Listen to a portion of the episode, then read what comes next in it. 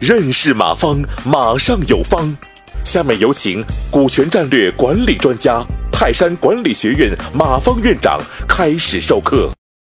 我们下面都谈今天的重点啊，就是持股持股结构的设计，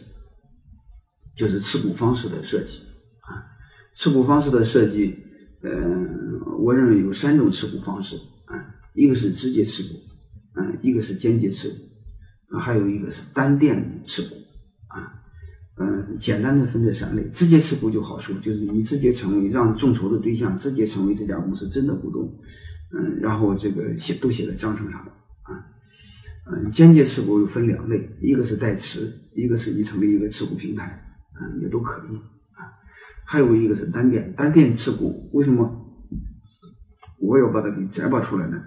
但是它的持股方式也可以间接，也可以。直接，但是它还有一个特殊性，就是单店你有没有股份控制权，其实都是你的，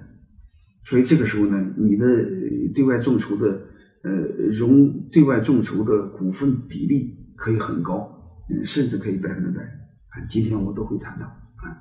上次只是谈到嗯一些理念啊，今天我可能重点谈到就是怎么操作啊，就是持股结构怎么设计。我们先看第一种啊，你众筹的公司或众筹的项目都无所谓，原有的股东 A、B、C、D 嗯多少也无所谓，新众筹的股东一二三四和原有的股东并列，嗯，都成为这家众筹对象的嗯股东，众筹公司的股东没关系。嗯，根据中国的法律呢，公司法规定呢，就是有限责任公司可以是五十个股东，嗯，股份公司可以是。两百个股东，啊，嗯，都没关系，啊，嗯，直接，嗯，这直接持股有什么好处呢？嗯，就是他是，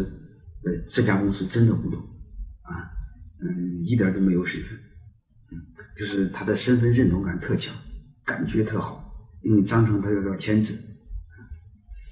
但是还有一个最大的不好，就是容易产生矛盾，啊，一旦产生矛盾，就对公司的经营造成影响。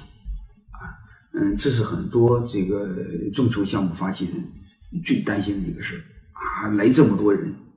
嗯，这个这个万一有问题怎么办啊？这是大家最容易担心的事儿啊！嗯，所以很多人可能不愿意采用这种模式，我也能理解啊。嗯，不用就不用吧。但是，嗯，它是一种模式，大家记住，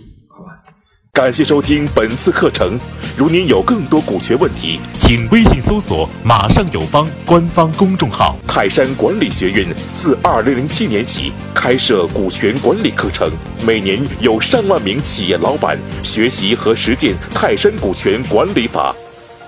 泰山股权管理课程激活团队，解放老板。